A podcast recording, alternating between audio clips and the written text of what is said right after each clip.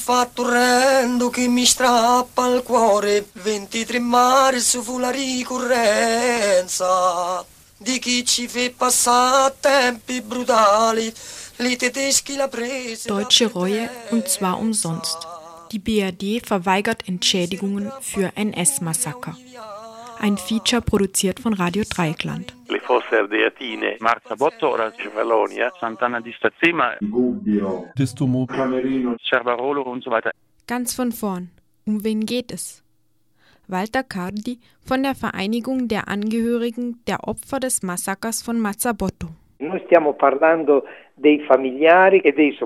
Wir sprechen von Opfern und deren Familienangehörigen, die Misshandlungen erlebt haben, deren Ehefrau oder Kleinkinder ermordet wurden. Franco Giustolisi, Journalist. Non hanno fatto altro che agire come retrovia Sie haben nichts getan, als den Partisanen einen Rückzug zu bieten. Denn die Partisanen hätten nicht widerstehen, ja nicht einmal weiter existieren können, wenn sie nicht diese Möglichkeit gehabt hätten, einen Becher Wasser oder Milch oder etwas Wein zu trinken, in einem Stall im Warmen zu schlafen. Und diese armen Kerle, wie ich sie nenne, wurden auch dort erschossen, wo nicht einmal Partisanen waren. Denn die Nazis und die Faschisten machten alles im Erdboden gleich. Allein für den Fall, dass Partisanen kämen, damit diese nichts mehr vorfinden.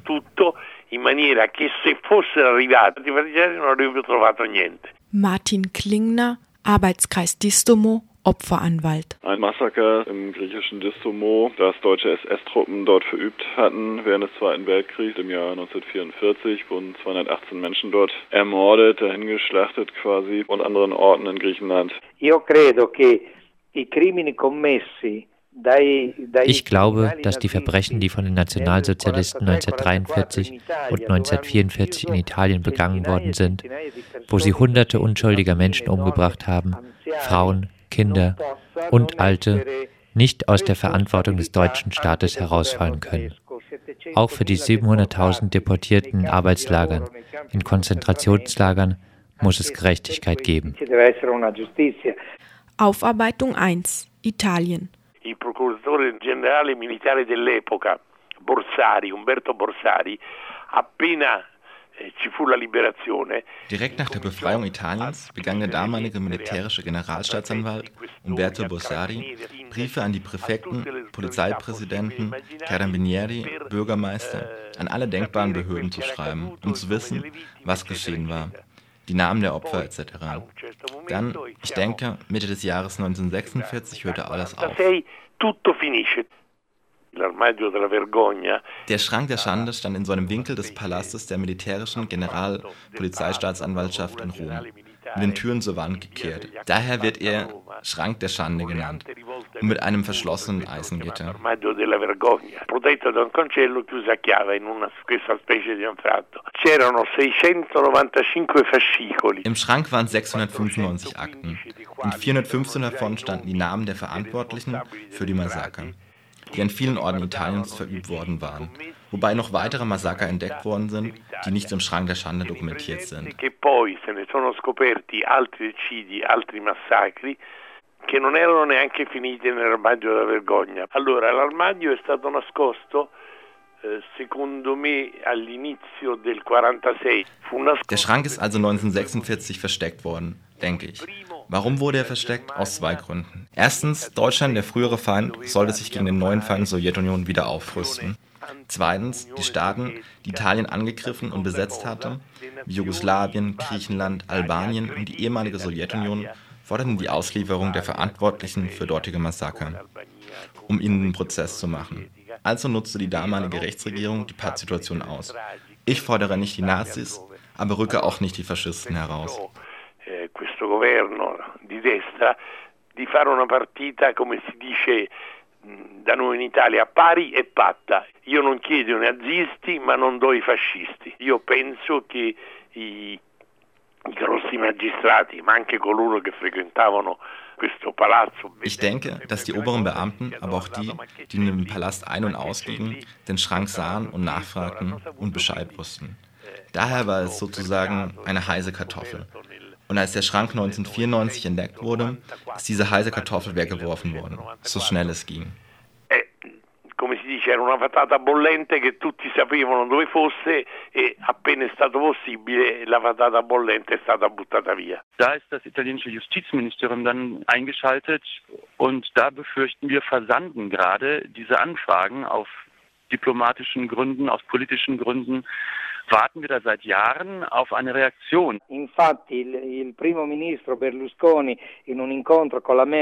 Tatsächlich hat Premier Berlusconi in einem Treffen mit Merkel in Triest festgelegt, dass Deutschland Italien nichts mehr schulde, ohne Rücksicht auf die Prozesse, die die italienische Justiz im gegenteiligen Sinne geführt hatte. Aufarbeitung 2 Deutschland Matthias Durchfeld vom Institut für die Geschichte des Widerstands in Florenz. Die haben Menschen gevierteilt, die haben Frauen vergewaltigt, die haben ganze Dörfer niedergebrannt. Es ist ja nicht so, dass heute keine Nazis mehr in Deutschland lebten. Sie leben noch immer dort. Und wir wissen genau, dass es in Deutschland einen Verein gibt, der die Kriegsverbrecher, die Ex-Nazis schützt. Er heißt Stille Hilfe.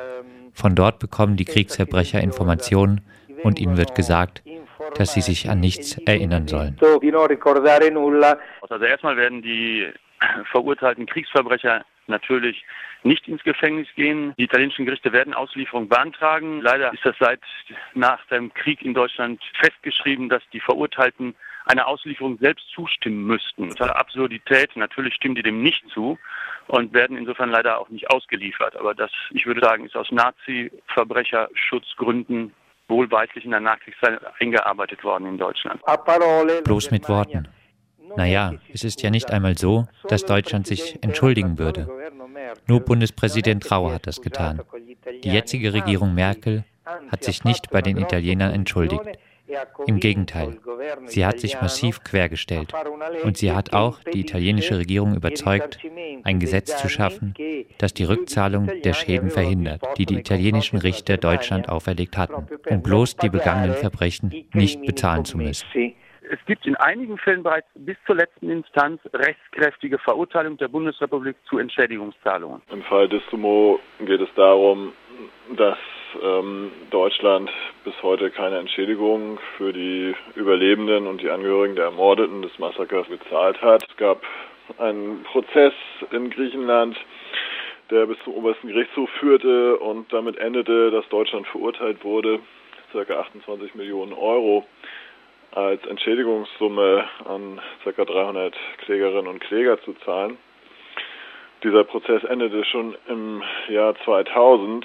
Ähm, seitdem äh, hat sich auf der faktischen Ebene aber nichts getan, sprich Deutschland hat bis heute dieses Urteil nicht erfüllt, sondern äh, es auf allen Ebenen mit juristischen und politischen Mitteln angegriffen, um zu verhindern, dass tatsächlich die Summe ausgezahlt wird.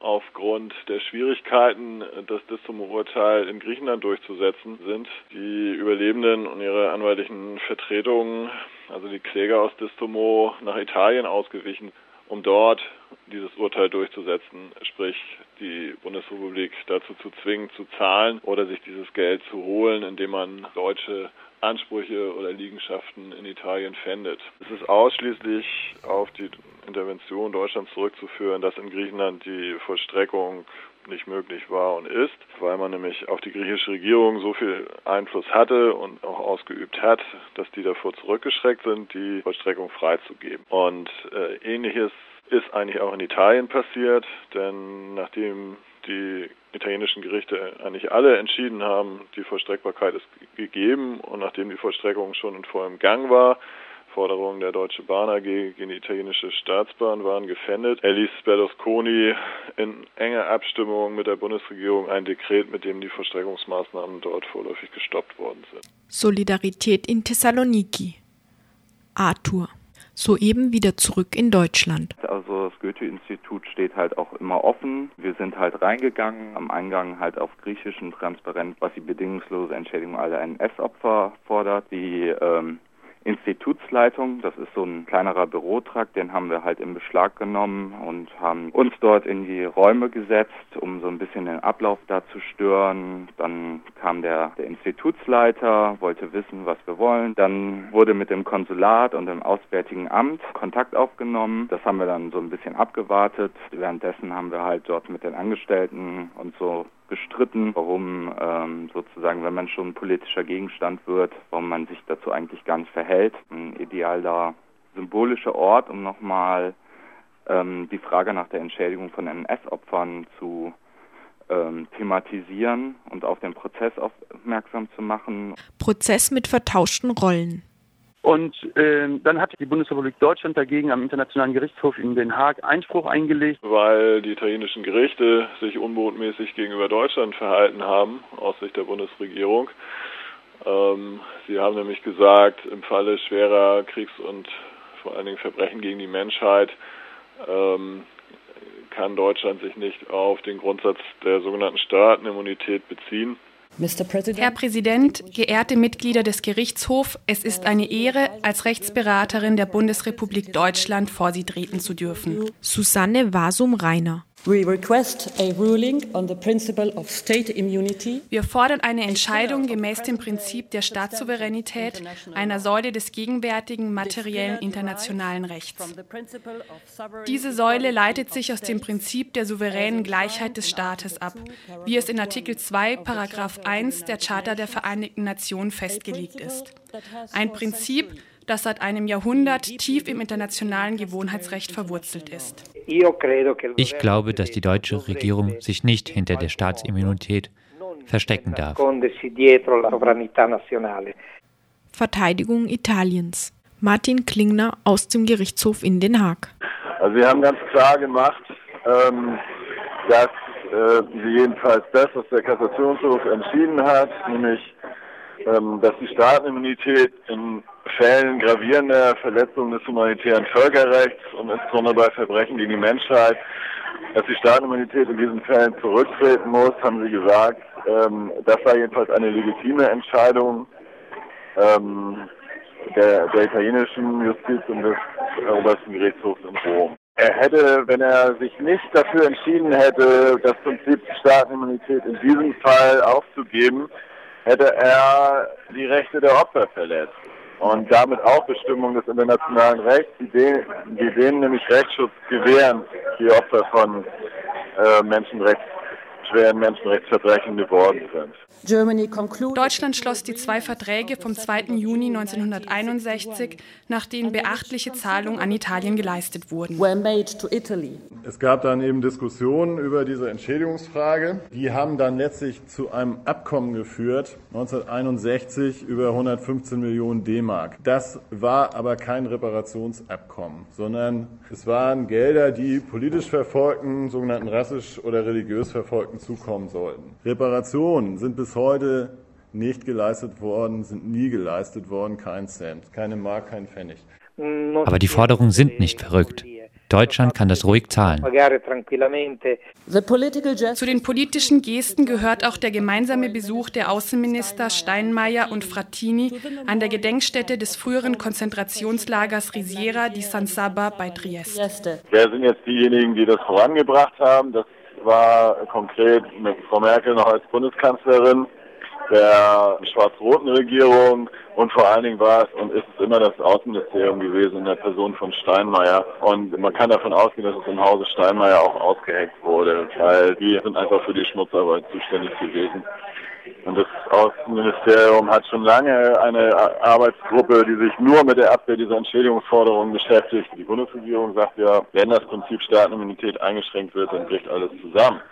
Tatsächlich geht es der Bundesregierung ja darum, dass sie in Zukunft weiter unbehelligt Kriege führen will, bei denen auch äh, Kriegsverbrechen begangen werden und sie will dafür nicht zahlen müssen. Darum geht es ihr. Aber das ist natürlich ein Aspekt der in diesem Verfahren ähm, so nicht zur Sprache gekommen. Also eigentlich, wenn man die, die Erklärung der Bundesregierung eben auch bei diesen sogenannten humanitären Interventionen beim Wort nimmt, dann wäre es natürlich nur konsequent zu sagen, ja, aber hier geht es auch um Menschenrechte, hier geht es auch um die Rechte der Betroffenen und wieso macht ihr euch denn dafür nicht stark und wieso wehrt ihr euch so stark dagegen? Es ging ja eigentlich um Individualklagen, die in Griechenland und Italien geführt wurden, um, um die Vollstreckung dieser Ansprüche. Und um diese ganzen Prozesse zu stoppen, hat die Bundesrepublik gegen Italien geklagt vor dem Internationalen Gerichtshof. Sodass wir jetzt eine Konstellation haben, wo eigentlich die Beklagte, die Bundesrepublik Deutschland, jetzt die Klägerin ist und auf der anderen Seite dann aber nicht die eigentlich Betroffenen stehen, sondern der italienische Staat in Vertretung auch seiner Justiz. Das ist schon eine sehr schräge Konstellation. Non è ammesso le parti civili bisogna chiedere autorizzazione alla Corte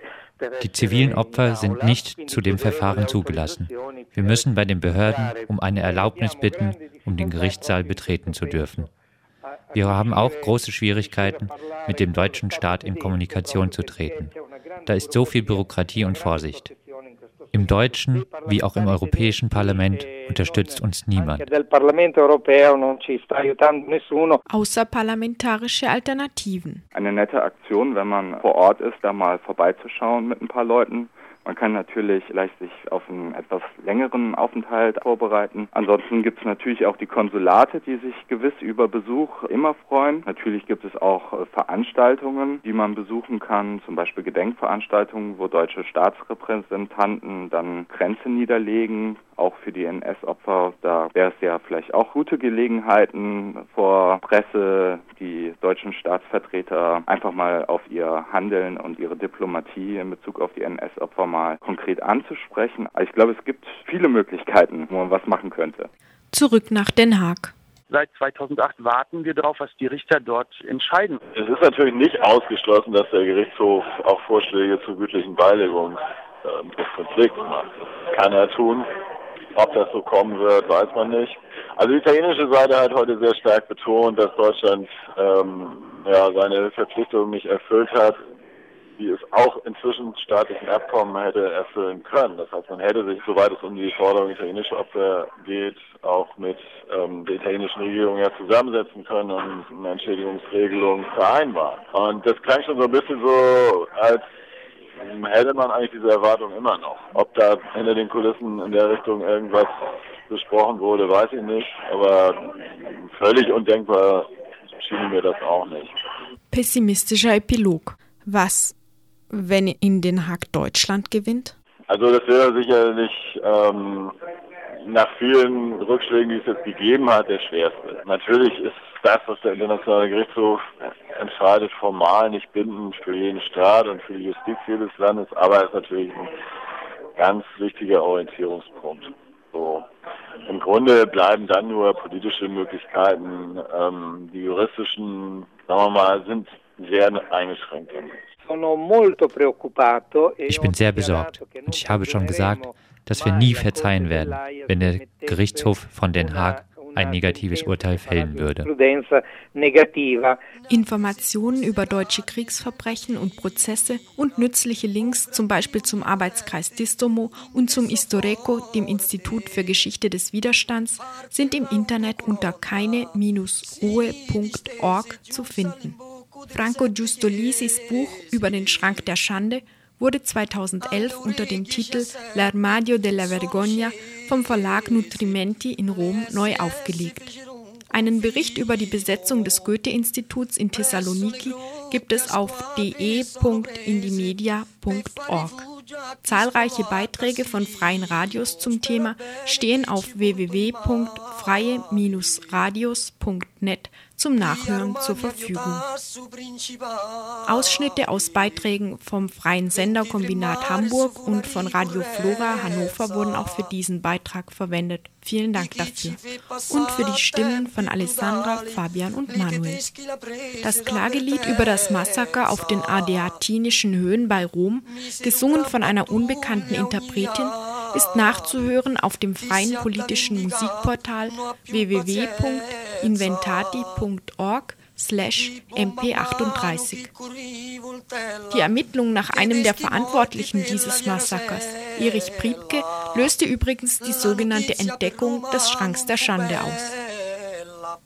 Die Sendung ist im Internet nachzuhören auf der Homepage von Radio Dreieckland unter www.rdl.de inklusive einer Linkliste zum Thema. Presero chi già stava nella cella, se l'avventorno peggio di cani. Il carro 99 si incammina, chi è condannato per la ghigliottina.